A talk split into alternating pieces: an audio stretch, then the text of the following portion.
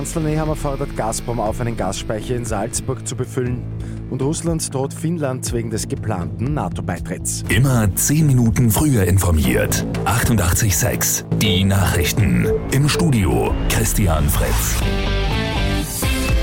Bundeskanzler Karl Nehammer hat den russischen Energieriesen Gazprom aufgefordert, einen Gasspeicher in Heidach in Salzburg aufzufüllen. Der Füllstand betrage derzeit laut Branchenverband 0%, ist völlig leer. Werde nicht aufgefüllt, überlege sich Österreich Maßnahmen, sagt Nehammer der kleinen Zeitung.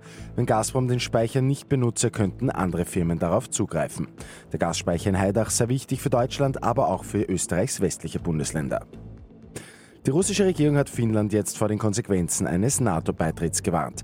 Es müssten Vergeltungsmaßnahmen ergriffen werden, heißt es aus dem russischen Außenministerium, militärtechnischer, aber auch anderer Art. Finnische Medien berichten jetzt von Informationen, nach denen Russland heute die Erdgasversorgung nach Finnland schon unterbrechen dürfte. Vom März 2020 bis zum heurigen März haben sich die Ausgaben für Corona-Kurzarbeit auf fast 9,6 Milliarden Euro summiert.